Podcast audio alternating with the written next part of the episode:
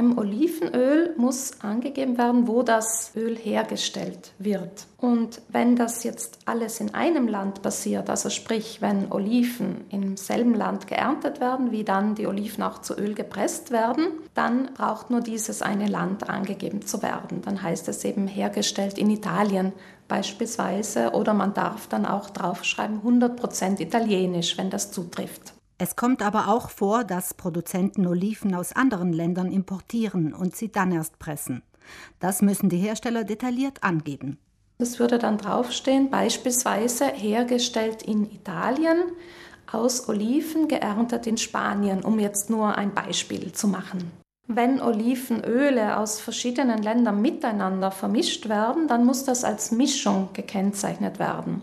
Und man findet dann auf der Flasche den Hinweis, Mischung von Olivenölen und dann muss natürlich auch wieder eine Herkunft angegeben werden. Präzise vermerkt sein muss auch, wenn Oliven aus mehr als einem Land gemeinsam in die Ölpresse kommen. Wenn es sich ausschließlich um Länder der Europäischen Union handelt, dann wird man die Angabe finden Mischung von Olivenölen aus der Europäischen Union.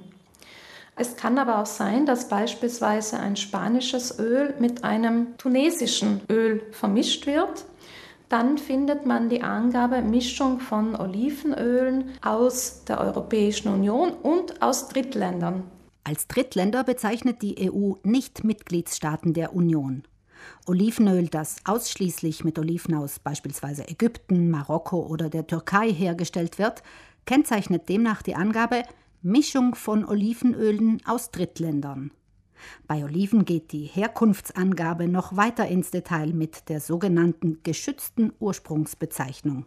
Auf Deutsch nennt man das geschützte Ursprungsbezeichnung, abgekürzt GU, auf Italienisch eben die Abkürzung DOP, die Denominazione di origine protetta.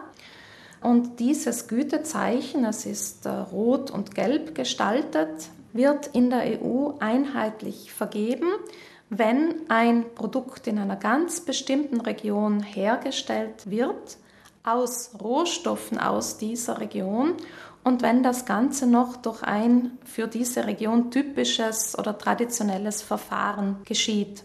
Tatsächlich finden sich in Italien etliche Olivenöle, die zusätzlich zur Herkunftsangabe das GU-Siegel tragen. Beispielsweise Garda DOP steht eben für Olivenöl, das von Olivenbäumen am Gardasee gewonnen wurde, in den lokalen Ölmühlen eben verarbeitet wurde nach, nach traditioneller Verfahren mit Kaltpressung.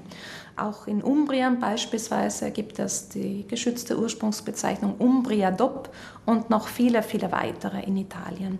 Das GU-Siegel steht für regionaltypische Produkte, wobei die Olivenproduzenten je nach Lage womöglich auch verschiedene Sorten anbauen.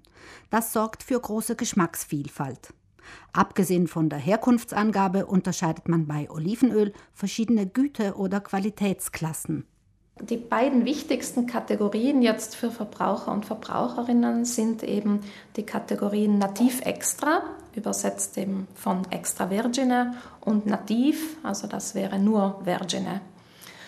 Die beiden unterscheiden sich vom Verfahren her kaum. Also beide Qualitätsklassen werden ausschließlich durch Kaltpressung gewonnen, also ohne Einwirkung von Wärme.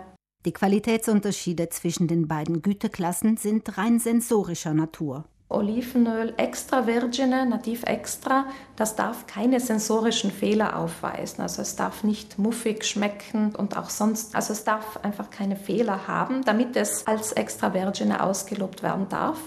Und der Gehalt an freien Fettsäuren darf maximal 0,8 Prozent betragen.